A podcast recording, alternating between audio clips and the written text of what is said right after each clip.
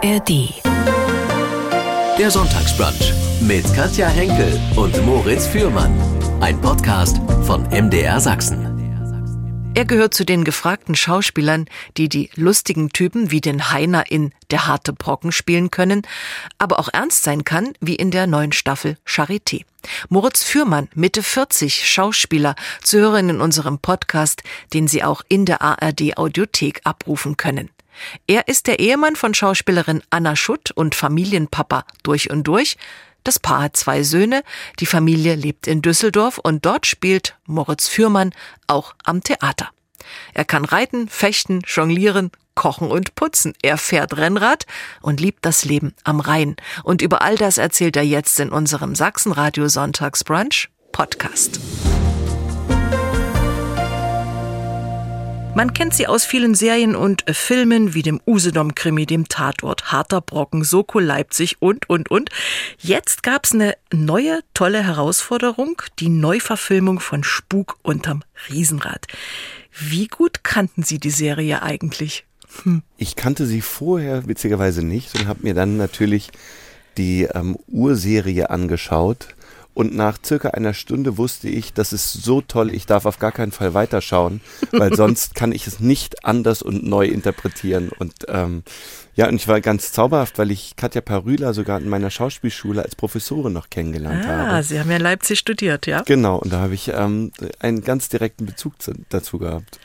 Also ich habe es als Kind, Jugendliche geliebt und nun ist Spuk unterm Riesenrad als Neuverfilmung im Kino seit letzter Woche. Was können wir vielleicht noch mal zum Inhalt sagen für alle, die es äh, nicht mehr wissen oder noch nicht wissen? Worum geht's?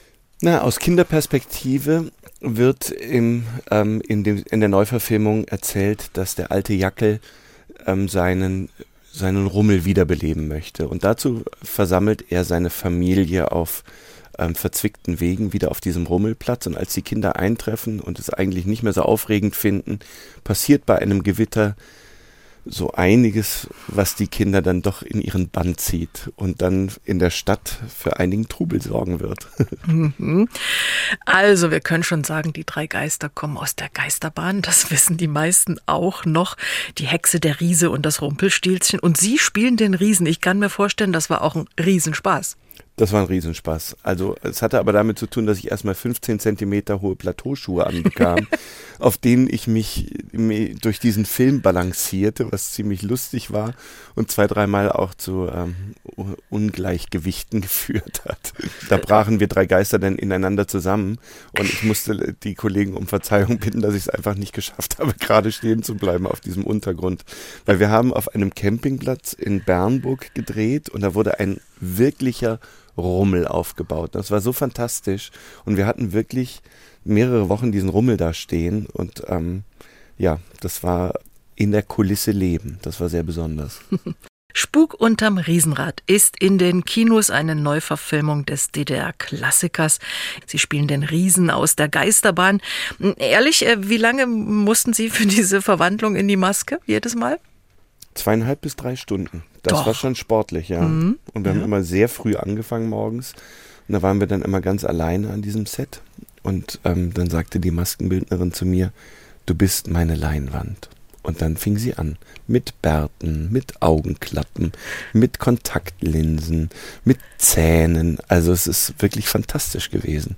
Also man erkennt sie kaum noch in diesem Film. Ich habe ja nur schon reingeguckt. Ja, ich, ich habe wirklich auch Freunden den Trailer geschickt und die sagten alle, und was, was hast du gespielt? Ja. Ich gesagt, ich bin dauernd im Bild. Ihre Frau spielt auch mit, Schauspielerin Anna Schulz. Sie spielt die Hexe, mhm. auch sie herrlich verkleidet, verwandelt. Was haben Sie gesagt, als Sie beide gemeinsam für diesen Film angefragt wurden? Das war das gleiche Telefonat und wir durften, und sie durfte dann den Hörer weitergeben und dann haben wir uns angeguckt und konnten es gar nicht glauben, weil wir das wirklich wahnsinnig gerne machen, zusammenarbeiten und dann auch noch in so einer fantasievollen Geschichte, das war toll. Und mit Thomas Stuber, dem Regisseur, endlich mal zusammenzuarbeiten, nachdem ich seine Filme schon sehr bewundert habe, in den Gängen oder jetzt auch die stillen Trabanten, das war sehr besonders. Mhm. Ich nehme an, Sie beide haben auch den fertigen Film schon gesehen.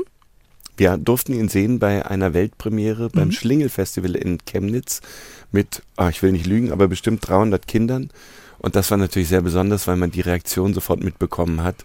Und die an ganz anderen Stellen nochmal gelacht haben, als ich es dachte, aber einen Heidenspaß dabei hatten. Und das hat mich tierisch gefreut. Das ist ja das größte Lob. Mhm. Waren Ihre Söhne auch dabei? Die waren auch dabei. Die waren auch dabei. Also ja. geht's jetzt nicht nochmal ins Kino. Auf jeden Fall geht's nochmal ins Kino. Es geht nochmal ins Kino, okay. also ich hoffe, dass wir noch zwei, dreimal hier auch bei uns zu Hause ähm, eine Premiere erleben werden. Und dann ist es so ein bisschen, wie Sharon Tate das immer gemacht hat, dass sie sich in, ins Kino geschmuggelt hat, um sich selber mal anzuschauen, weil das so besonders ist und ich hoffe, dass die Leute auch die Faszination des Films ähm, spüren werden. Mhm. Moritz Fürmann nicht zu verwechseln mit Schauspieler Benno Fürmann. Aber ich glaube, das passiert immer mal wieder, oder? Ja, ich glaube, im Internet gibt es auch irgendwo eine Suchanfrage Moritz Fürmann, äh, nee, Benno Fürmann Bruder. Und ähm, da werden wir als Brüder ausgelobt. Sie sind aber gar nicht verwandt. Nein, der Benno hat kein H in seinem Namen. Aber wir sind uns mhm. mal auf mhm. einer Veranstaltung begegnet und dann habe hab ich ihm erzählt, dass er derjenige ist, auf den ich am meisten angesprochen werde. Und dann hat er mich umarmt und gelacht und dann war klar, dass es auf jeden Fall nichts Schlechtes. Sie haben zunächst mal mit den Rechtswissenschaften in Passau begonnen und dann das Studium gewechselt, um in Leipzig an der Hochschule für Musik und Theater Schauspieler zu werden. Warum denn Leipzig damals? Also es gibt ja im Jahr verteilt immer so Vorsprechtermine an allen deutschsprachigen Schauspielschulen. Und dann gibt es einen Reisetrost, der von Schule zu Schule zieht. Und ich bin witzigerweise kurz vor dem Leipzig Schauspielschultreffen auf diesen Zug aufgesprungen und habe mich entschieden eben das Studienfach zu wechseln. Und dann war Leipzig der nächste Termin. Und als ich dann in Leipzig vorsprechen durfte und dann auch noch eine Zusage bekam, dann dachte ich, das ist ein Zeichen hier muss es hingehen und Schauspielerei soll es werden. Sie haben ja bereits während Ihres Studiums am Schauspiel Leipzig gespielt, 2003 dann in Soko Leipzig und bei In aller Freundschaft. Also Leipzig war schon auch ein wichtiger Startpunkt, ne? Ja, lustigerweise habe ich auch Thomas Stuber, den Regisseur von Spuk unterm Riesenrad, bei Soko Leipzig damals kennengelernt. Verrückt. Da hat er dann, ähm, ich glaube, Continuity Script gemacht und er hatte damals also ich hoffe, ich erzähle jetzt nichts Indiskretes. Da hat er aber das, was er da ähm, verdient hat, in seinen ersten eigenen Film gesteckt und da durfte ich neben Petra Schmidt-Schaller mitspielen. Und so entstand unsere ähm, gegenseitige Bekanntschaft, Freundschaft, genau. Wie ist es heute mit Leipzig, wenn Sie da sind? Ich liebe es immer noch. Also es hat sich ja wahnsinnig verändert. Damals war es noch ähm, ein raues Pflaster, aber trotzdem immer hat man gespürt, diese Weltoffenheit, durch die Messestadt und ähm, überhaupt hat es so einen unglaublichen Charme und die Sachsen sind ja so offene, offenherzige Menschen gewesen damals auch schon, so dass uns als hingereiste Schauspieler, Schauspielstudenten, also wir wurden mit offenen Armen empfangen und ich habe es bis heute immer in meinem Herzen. Das hören wir gerne. Wunderbar. Deshalb habe ich es nicht gesagt. Ich liebe es einfach sehr. Geboren sind Sie aber in Kassel, wohnen heute in Oberkassel. Irgendwie witzig, aber Oberkassel hat mit dem Kassel in Hessen ja gar nichts zu tun. Nee, das ist hier am Rhein, bei einem Stadtteil von Düsseldorf. Man hätte ja auch Niederkassel erwischen können, aber irgendwie ist es ganz schön, dass es Oberkassel heißt. Also, Sie sind in der Nähe von Düsseldorf gelandet, das haben wir gerade gehört, und leben dort mit Ihrer Frau und den Söhnen. So ein Sonntagmorgen, wie ist der, wenn Sie alle da sind? Erstaunlicherweise geht es immer wahnsinnig früh los. Ich habe mir das irgendwann so erklärt, dass die Kinder in der Woche immer so schwer aus den Betten kommen, weil es geht ja in die Schule.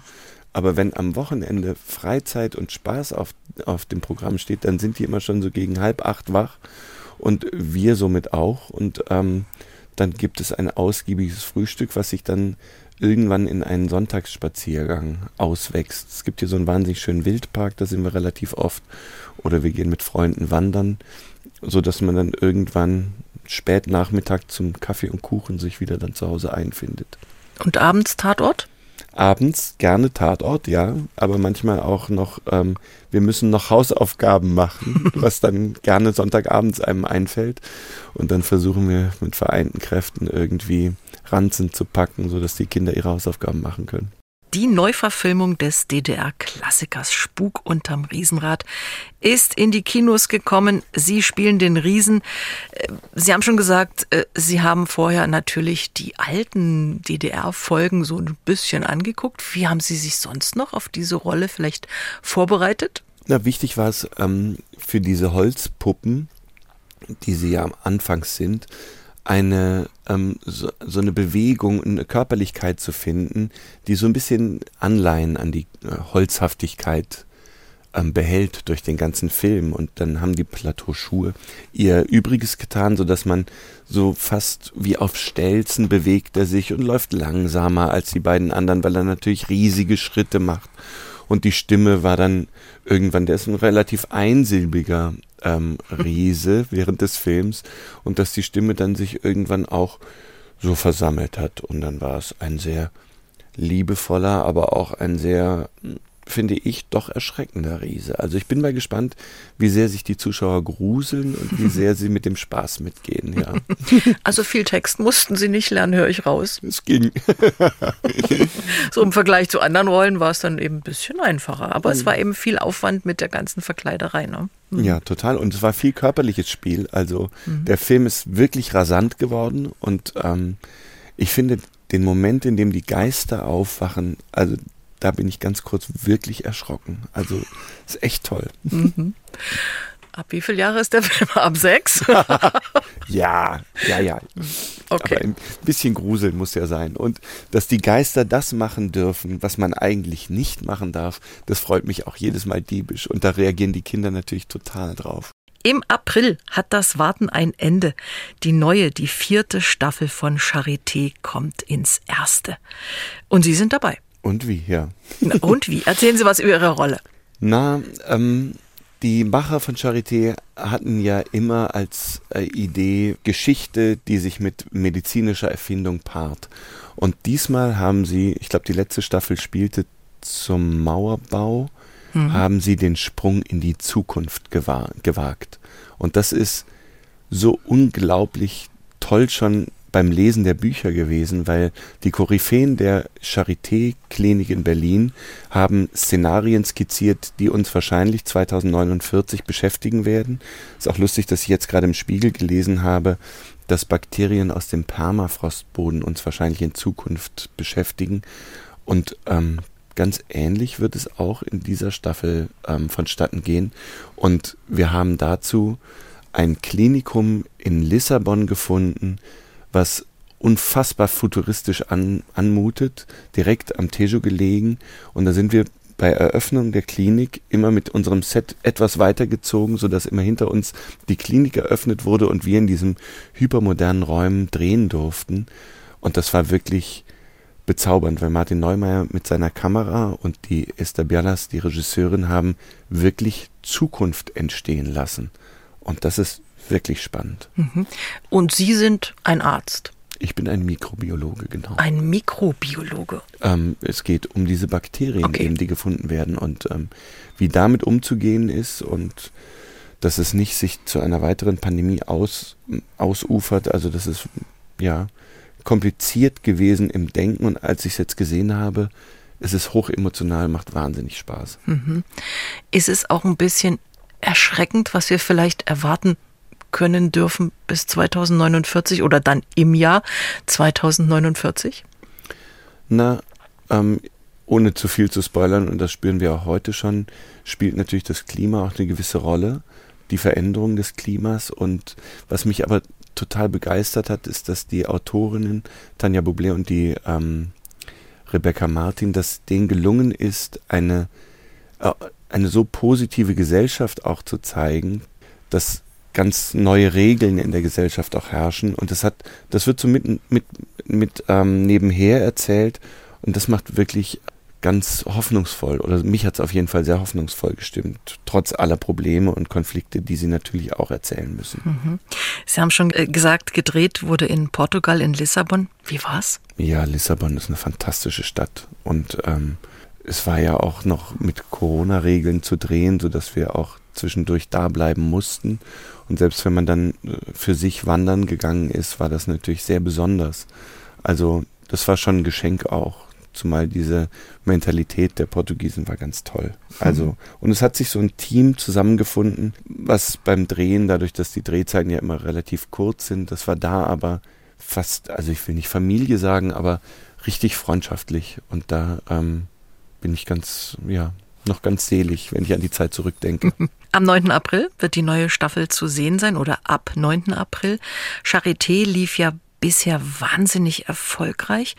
Warum, sagen Sie mal, sollten wir auch die neue Staffel keinesfalls verpassen? Also sie ist bildgewaltig, sie ist hochemotional, sie ist rasant und die Figuren sind ja sind so hoffnungsvoll erzählt. Also ich glaube, da hat man wirklich eine tolle Serie vor sich. Ja. Das war doch schon mal ein guter Werbetext. war ich gar nicht darauf vorbereitet, sehen Sie. Mhm. Sie haben ja bestimmt die anderen Charité-Folgen auch alle gesehen. Total, ja. Ja, also ich habe es wirklich gemocht von Anfang an. Und die Zuschauerinnen und Zuschauer sind, glaube ich, auch schon, sie warten jetzt schon, dass es wieder weitergeht. Ja, das freut mich. Also ich war auch immer begeistert, weil in diese Zeiten zu reisen, das war für mich immer das Besondere.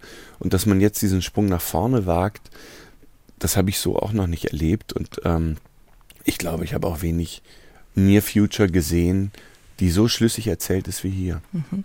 Man hatte ja so ein bisschen Sorge, als ich gelesen habe, 2049 geht es dann zu Ende mit Charité, aber die Produzentin Henriette Lippold hat mir versichert, nee, nee, wir machen da schon weiter und wir können auch wieder zurückgehen. Das freut mich, wie schön. Mhm. Habe ich auch gedacht. Mhm. Sie und Ihre Frau, Schauspielerin Anna Schutt, Sie sind ja ein erfolgreiches Schauspieler-Ehepaar. Wie ist das so zu Hause? Schauen Sie gemeinsam dann Ihre jeweiligen Filme an? Wie kritisch sind Sie da vielleicht auch? Na, ich bin, wenn ich meine eigenen Sachen sehe, immer sehr kritisch. Also, weil ich muss ja immer diese 40, 50 Leute, die drumrum standen, erstmal vergessen, um mich in den Zauber der Situation wieder einzufinden. Und das fällt mir wahnsinnig schwer, weil ich immer noch genau weiß, welcher Raum hat eigentlich wie zusammengehangen? Wo standen die alle? Warum haben wir alle so geschwitzt am Set? Wie war das mit den Flugzeugen, die die ganze Zeit den Dreh unterbrochen haben, bis man dann das alles abstrahiert hat und in die Situation eintauchen kann? Das dauert bei mir so zwei, zwei, dreimal gucken. Ich glaube, beim dritten Mal bin ich dann immer fein. Und dann ist es immer ganz witzig, wenn der Partner mitschaut, dass der es viel purer guckt und immer viel begeisterter ist und dann ähm, man merkt, ach ja, das bin wieder nur ich, der irgendwie so überkritisch ist. Mhm. Und es war gar nicht so schlecht. Nein, und genau. Und das ist aber schön, wenn man dem anderen dann immer sagen kann, das ist gerade ganz, ganz toll gewesen. Lernen Sie auch zusammen so Texte zu Hause? Ist ja praktisch, wenn zwei Schauspieler da sind, kann man sich ja, wie man so in dieser Branche schön sagt, anspielen. Machen Sie das auch? Auf jeden Fall, mhm. aber mittlerweile habe ich auch schon meine Kinder ausgebildet, mit mir Texte zu lernen. wenn es einfach zu viel ist oder wenn meine Frau nicht da ist, dann müssen die ran. Mhm. Nun haben Sie äh, Familie, Sie haben mal gesagt, Ihre Jungs sind Ihr größtes Glück. Und Sie sind ja nicht immer begeistert, wenn Sie oder Ihre Frau zum Drehen dann unterwegs sind.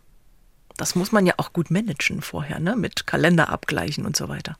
Ja, wir sind so ein ähm, eingespieltes Jonglage-Team. Aber was wir geschafft haben, tollerweise, unseren Kindern zu vermitteln, dass wir mit Freude das machen, was wir machen. Und dass, wenn wir nicht da sind, dass die das Gefühl haben, nicht, ach, jetzt gehen die weg und irgendwie ist es für alle schwierig und dann ist es so belegt, sondern die freuen sich mittlerweile. Und das war das Tolle, dass wir jetzt bei Spuk unterm Riesenrad was machen konnten, was auch die anschauen können. Mhm. Und deshalb ist es ein No-Brainer gewesen, als das Angebot da war, zu sagen, na klar, das machen wir.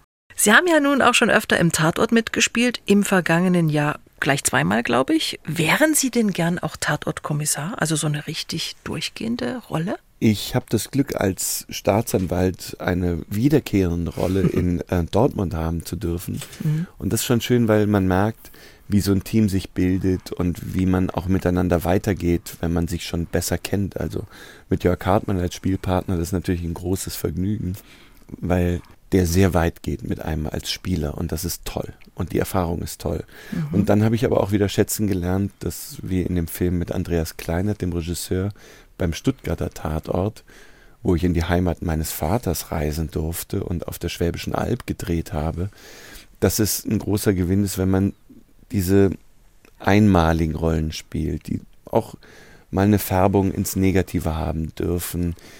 Oder, also haben ja die Tatortkommissare auch, aber die wirklich so einen ganz anderen Bereiche abdecken. Und das war gerade da in Stuttgart besonders toll. Ihre Frau ist ja aus dem Tatort raus. Ich war wie die meisten völlig überrascht, als sie plötzlich diesen Serientod sterben musste. Und ich habe mich gefragt, wie hat man das geschafft, das bis zuletzt geheim zu halten? Also das Schwierigste war, glaube ich, dass ich es geheim halte. Aber ähm, das fand ich auch, da fand ich auch die ähm, Kollegen aus den Kritikfeuilletons unglaublich kooperativ. Ich glaube, man hat gebeten, weil es doch so was Besonderes war, mhm. das nicht zu spoilern und zu verraten. Und ich glaube, als, als man, wenn man den Film anschaut, dann versteht man auch, warum es was Besonderes ist. Weil es ist ja wirklich hochbewegend am Schluss.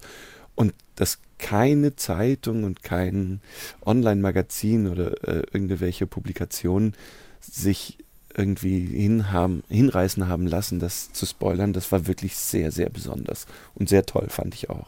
Also ich war, obwohl ich es wusste, hat es mich trotzdem ja. total überrascht und geschockt. Also ich habe genauso fassungslos vom Fernseher gesessen, obwohl ich dachte, ich weiß, was passiert. Und es hatten ja Kollegen auch mitgedreht, die hatten ja alle das Drehbuch gelesen. Also hm. es war irgendwie so, dass, ja, dass das von allen Seiten ähm, verstanden und geschützt worden ist. Das war toll. Sie sind Ensemblemitglied am Düsseldorfer Schauspielhaus, also Sie spielen auch immer noch, immer wieder Theater. Genau, das ist ein bisschen lockerer geworden. Leider, wie ich zurzeit finde. Es war ähm, auch eine meiner großen Lieben, das Theater, aber jetzt bin ich gerade auch wieder zu einer Lesung zurückgekehrt, anlässlich des 9. Novembers im Schauspielhaus. Und ich finde einfach, Theater ist eine der spannendsten Formen, die wir so zur Kommunikation als Gruppe haben. Mhm. Aber die Lesungen, die machen Sie ja auch nach wie vor. Lesungen mache ich auch Sie nach wie vor. Sie sind ja ein genau. großer Thomas Mann-Fan. Und wie? Und ich finde diese feine Ironie bei Thomas Mann, wenn er anstatt Aufzug das erleuchtete Schwebestübchen schreibt im Felix Krull, hm. da habe ich alleine schon bei dieser Formulierung großen Spaß. Ja. Sie lesen auch gemeinsam mit Ihrer Frau hin und wieder, ja? Genau, am liebsten mit meiner Frau. am liebsten, okay. ja, wenn sich das ergibt, machen wir es am liebsten gemeinsam. Mhm. Und weil diese, ähm, dieser spielerische Moment live auf der Bühne und man dann immer so ein bisschen zart was andeuten kann, was szenisches, das ist, ähm, wenn man sich so gut kennt, natürlich ein großes Geschenk. Sie haben in Leipzig Musik und Schauspiel studiert. Wir haben schon drüber gesprochen. Und irgendwo habe ich gelesen, Sie spielen Posaune und Sie können auch singen. Stimmt das? Baritonhorn spiele ich. Mhm. Okay. Und ich singe wahnsinnig gerne. Und ähm, ich frage mich immer noch, ob ich auch irgendwie so singe, dass das jemand hören will. Aber wir wollen das lieber nicht ausprobieren jetzt. Nee, nee, das hätte ich jetzt auch nicht abverlangt. ich sag mal, Sie sind also ein musikalischer Schauspieler. Es gibt ja Schauspieler, die treten inzwischen so mit eigener Band auf, machen eine CD. Wäre das so eine Option für Sie? Würden Sie das auch gern wollen? Nee, so gut bin ich ja wirklich nicht. Also mein Bekannter und Freund Christian Friedel, der auch in Düsseldorf hier spielt, der ist so fantastisch als Sänger und der macht da so die Herzen auf. Das ähm, würde ich mir gar nicht zutrauen. Also Sie singen lieber unter der Dusche. Genau. also, wir haben gehört, Sie können Schauspielern, Sie können singen, Sie können Instrument spielen und Sie können kochen, nehme ich an, denn Sie haben mal einen Kochkurs besucht. Ja, mit mhm. meiner Frau zusammen. Mhm. Und ähm, meine Frau sagt immer, du bist der beste intuitive Kocher, den sie kennt. Und ähm, so würde ich mich selber auch bezeichnen. Intuitives Kochen. Das ist eine mhm. große Leidenschaft von mir und das machen wir auch gerne zu Hause und gerne für Freunde. Und ähm, ja, das ist eins unserer, oder es ist eigentlich so der ähm, Gesprächsort bei uns in der Wohnung, die mhm. Küche. Was kochen Sie so? Ich koche äh, viel also ich bin, also ich probiere mich auch viel am Grill, aber versuche mhm. auch mit Soßen und versuche so bestimmte, wir haben jetzt so ähm, Kohlrabi-Ravioli zuletzt gemacht mit Walnussfüllung. Das war auch sehr, sehr lecker. Kohlrabi-Ravioli. Ja, alleine das mit dem, mit dem Hobel, diese Kohlrabi in so dünne Scheiben zu. Dass man äh, die füllen kann, ja? Ja, oh, das war ein. Aber es macht Spaß und wenn es dann nachher gut schmeckt, ist es immer die Mühe wert gewesen. Mhm, klingt sehr lecker. Mhm. Es gibt eine Schnellantwortrunde für Moritz Fürmann vor den 12 Uhr Nachrichten. Wow. Ich gebe gern Geld aus für ähm, Reisen. Urlaub mache ich am liebsten, ja? genau. Urlaub mache ich am liebsten mit der Familie unterwegs. Nee, mit dem Fahrrad zum Beispiel sind wir durchs Allgäu gefahren. Das war einer der schönsten Urlaube überhaupt. Auf die Palme bringt mich ganz schnell. Ungerechtigkeit. Den Haushalt schmeiße ich. Mit links. Echt? Oh Mensch, was für ein Mann. Schauspieler, Sänger, Koch, Haushalt, Mensch. An Düsseldorf mag ich. Die Menschen. An Politikern stört mich. Dass sie zu wenig Zeit bekommen, die Probleme wirklich darzulegen. Wenn eine Zusage für eine Rolle kommt. Schreie ich so laut, dass ich immer hoffe, ich habe schon hingehängt. Wenn es eine Absage ist. Oh, da hatte ich vorhin eine. Das gibt mir schwer zu knapsen. Und dann versuche ich aber immer das Positive daran zu sehen und was der Lernschritt dabei war. Ein Tag war gut, wenn wir als Familie einmal zusammengekommen sind. Der harte Brocken ARD-Serie. Ich schaue sie mit Hingabe und sie habe ich so gern als Postbote Heiner gesehen. Zuletzt in Goldrausch. Aber das war's, glaube ich, ne? Das war's jetzt mit dem Heiner, genau. Wir haben uns verabschiedet. Warum? Das war ein, eine schwere Entscheidung. Und aber als ich ähm, auf dem Bahnsteig wiederholt als Ah, der Typ von der Post angesprochen worden bin, mhm. dachte ich, ja, jetzt irgendwie ist Zeit, auch den Heiner hinter mir zu lassen und ähm, neue Herausforderungen zu suchen. Auch wenn ich das St. Andreasberg unfassbar ins Herz geschlossen habe und da immer noch Kontakte hin bestehen und ähm, also wer es nicht kennt, sollte auf jeden Fall hinfahren. Mhm. Das ist wirklich eins der schönsten Fleckchen, die wir haben so. Was haben die Kollegen gesagt? Na, die waren auch alle, glaube ich, äh, überrascht. Und aber es war so, seit zwei Jahren hatte ich so in meinem Herzen bewegt. Und wenn dann sowas besonders Schönes nochmal zum Abschied passiert, wie der Goldrausch. Das war nochmal, fand ich, eine echt gelungene Folge. Und ähm, ich auch nochmal mit Markus Seher und dem Kameramann Paul Pieck zusammenarbeiten durfte. Da dachte ich, ach, jetzt ist es doch mit einer der schönsten Momente zu gehen. Mhm. Mhm. Okay, Sie sprechen von neuen Rollen, von neuen Herausforderungen, die da kommen sollen, kommen. Worüber dürfen Sie vielleicht schon sprechen, was Sie derzeit machen oder was in diesem Jahr vielleicht noch so für Sie kommt? Na, für mich war spannend, mit Joachim Lang einen Kinofilm Führer und Verführer zu drehen, der als Quellen die Goebbels-Tagebücher hat und der sich mit dem Thema was haben wir an Bildern im Kopf über die NS-Zeit und wie sind die eigentlich entstanden und aber auch ein Blick hinter die Kulissen. Also es war eine ganz faszinierende Arbeit und ähm, das kommt, glaube ich, dieses Jahr ins Kino und darüber wird man, glaube ich, dann auch viel sprechen, ja. Mhm. Sonst noch fürs Fernsehen irgendwas? Ähm, fürs Fernsehen ist jetzt kurz bevor, also es steht kurz bevor die neue und der Bulle, das ist ähm, am 13. gestartet und hatte am 20. Ähm, seine Fortführung bei RTL. Das, wer es noch nicht gesehen hat, wird das bei RTL Plus noch schauen können. Mhm. Und ähm, genau, in die Richtung geht es weiter. Und als nächstes, worauf ich mich vorbereite, ist eine neue Folge Schwarzwald-Krimi, mhm. wo ich mich ähm, etwas durchboxen werde. Deshalb bin ich zurzeit im Boxtraining. Ach ja, Mensch, mhm. was man als Schauspieler alles so machen muss. Ja, das ist das Beste daran, dass man in Sachen reinschnuppert, in die man eigentlich sonst nicht hineingeschnuppert hätte. Ich hoffe, dass ich nicht zu viel auf die Birne kriege.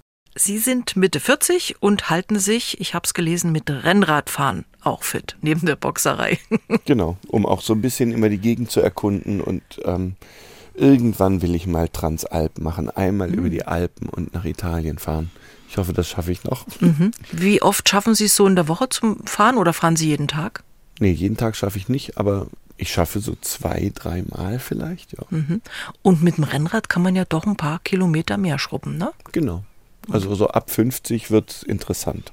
Echt? Oh, 50 Kilometer? Ja. Na gut. Das also, muss ja auch in so einen Tag noch reinpassen. 50 mhm. Kilometer, das ist, wie lange brauchen Sie dafür? Knapp unter zwei Stunden. Boah, nicht schlecht. Ja. Mhm. Ja. Sie haben für ein Projekt, das sich Radeln ohne Alter nennt, auch ältere Leute mit einer Rikscha gefahren. Erzählen Sie was drüber. Die Bürgerstiftung Düsseldorf hat für ähm, Altenstifte Rikschas zur Verfügung gestellt, damit man auch klimafreundlich zum Einkaufen oder mal in die Stadt fahren kann. Und ähm, zur Eröffnung und jetzt auch ähm, in der im letzten Jahr bin ich wiederholt damit gefahren und durfte ähm, zwei Rentnerinnen das erste Mal durch ähm, Oberkassel kutschieren und die haben dann vorne auf dem, heißt das auf dem Bock gesessen? Nein, ähm, auf jeden Fall haben die vorne in der, auf die, ihren Plätzen gesessen und am Anfang waren sie ein bisschen skeptisch, hatte ich so das Gefühl. Und als wir dann einen Kaffeestopp eingelegt hatten, habe ich gefragt, wo sie denn unbedingt nochmal hin wollten und dann riefen die beiden von vorne, wir wollen zum Rhein, dann wollten sie noch zu einer Kneipe, die sie von früher kannten, dann fiel ihnen ein, dass sie auch da zu ihrer Schule nochmal wollten.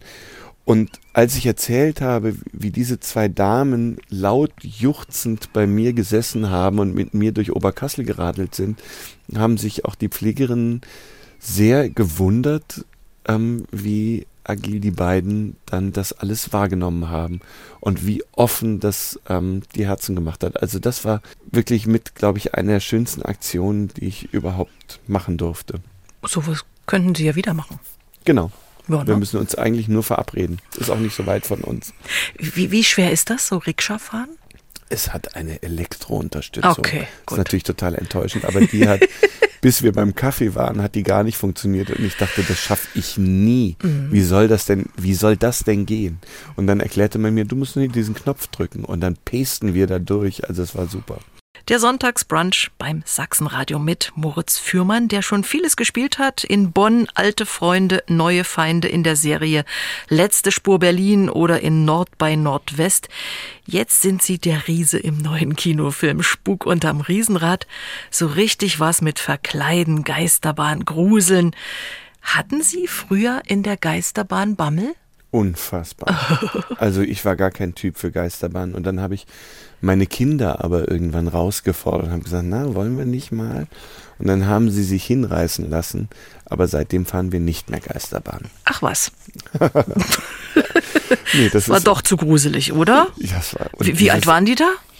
Ähm, vielleicht so acht, neun. Mhm. Ja, mochten sie nicht so. Ich kann mir vorstellen, bei so einer Neuverfilmung kommen eine Menge Kindheitserinnerungen hoch.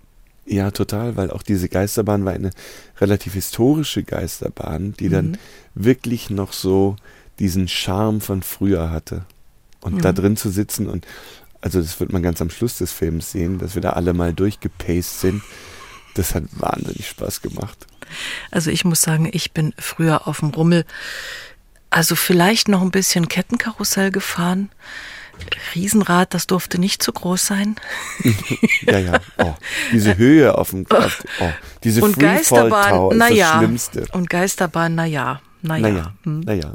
Also, Spuk unterm Riesenrad seit 22. Februar in den Kinos. Wenn man sich für Filmrollen anbieten will, muss man ja so einiges können als Schauspieler. Bei Ihnen steht da Reiten, Fechten, Jonglieren, Inlineskating, Golf. Das können Sie alles?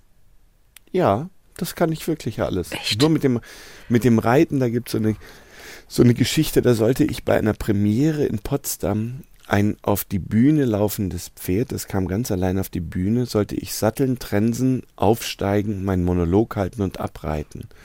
Und während der Premiere erschreckte dieses Pferd etwas und lief nach hinten. Und ich trat dann vorne mit Sattel, Trense und mit meinen Briefen auf und dachte so, oh Gott, jetzt ist es da hinten, irgendwie muss das Pferd nach vorne führen. Und da hatte ich noch relativ Respekt vor diesen großen Tieren. Und als ich mich umdrehte, ging die Tür zu und das Pferd war weg. Oh und da war die ganze Szene.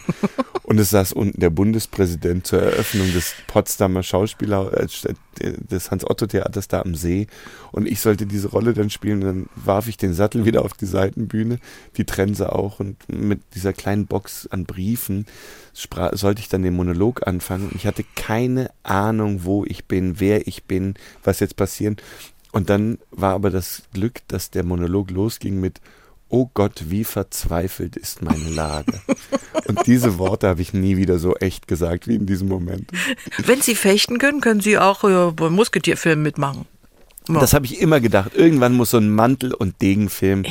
hier bei uns auch nochmal gedreht werden. Dann will ich auf jeden Fall dabei sein. Mhm. okay. Damals, damals bin ich mit einem Schauspielkollegen, mit Jörg Malchow, bin ich über Mittelaltermärkte Mitteldeutschlands gezogen und wir haben uns als Spalatin und ach, wenn ich den Namen jetzt wüsste.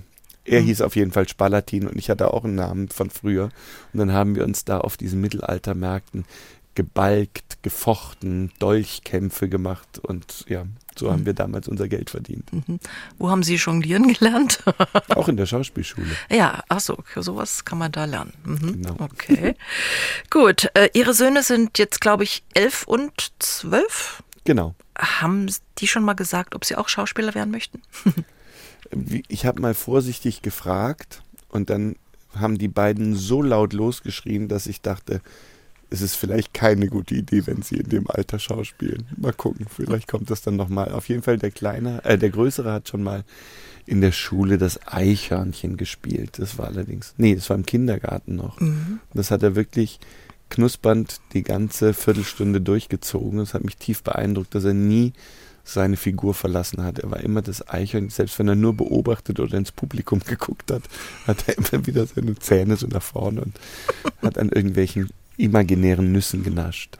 Wissen Sie noch, was Sie mit elf mal werden wollten? Ich wollte auf jeden Fall ganz früh mal Schauspieler werden. Dann habe ich das mhm. irgendwann so ein bisschen verdrängt, weil die meisten meiner Kollegen, die dann vorgesprochen haben, haben es nur bis in die Endrunde geschafft. Und ich habe die so bewundert, dass ich dachte, also wenn die es nicht schaffen, wieso soll ich das dann schaffen? Und deshalb habe ich den Umweg über die Rechtswissenschaft erstmal genommen. Mhm. Warum Rechtswissenschaften? Ist ja schon ziemlich anstrengend und schwierig. Das stimmt, das ist ziemlich anstrengend. Man muss, glaube ich, genau wissen, was man werden will, damit man das auf sich nimmt. Und dann ähm, hat man, glaube ich, auch die Motivation, sich damit so zu beschäftigen. Bei mir war es so, dass ich es gemacht habe, weil ich dachte, ach, mit Jura kann ich am Schluss immer noch entscheiden, was ich machen will. Mhm. Und das war einfach zu wenig, glaube ich. Und dann habe ich gemerkt, abstrakte Vertragsvorschriften, da komme ich nicht mit. Nützt das heute noch ein bisschen was, so ein paar Semester Jura? Na, wie Sie vorhin schon erwähnt haben, habe ich ja bei Falk den Rechtsanwalt gespielt und spiele bei ähm, beim Dortmunder Tatort den Staatsanwalt. Also es schließt sich immer mal wieder ein Kreis. So, wir stellen uns vor, Ihre Frau ist zum Drehen, die Kinder sind ausgeflattert. Was machen Sie, wenn Sie vielleicht mal so einen Tag oder ein bisschen Zeit nur für sich haben? Ich lese wahnsinnig gerne und muss aber dann auch immer die Bürosachen nacharbeiten und ich stelle laut Musik an, tanze ein bisschen durch die Wohnung, spiele Dart im Zimmer meiner Kinder. Ja, und lasse das Lesen nicht zu kurz kommen. So geht auch ein Tag vorbei, ne? Total. Und erschütternd schnell geht so ein Tag vorbei. Lieber Moritz Fürmann, ich wünsche Ihnen ganz viel Erfolg mit Spuk unterm Riesenrad natürlich. Ich persönlich freue mich auf die neue Staffel Charité. Da sind Sie ja auch dabei und ich wünsche Ihnen weiterhin schöne Rollen, Abwechslung in Ihrem spannenden Beruf. Bleiben Sie gesund und danke für diesen Sonntagsbrunch. Toi, toi, toi, das ist lieb. Bis bald. Moritz Fürmann, einfach ein sympathischer Typ, der zudem ein Superschauspieler ist, aber immer schön Bodenhaftung behält. Spannende Typen lernen Sie auch in unserem Podcast Munis Menschen kennen. Und auch diesen Podcast finden Sie wie alle anderen bei mdrsachsenradio.de, in der ARD Audiothek und überall sonst, wo es Podcasts gibt. Der Sonntagsbrunch, ein Podcast von MDR Sachsen.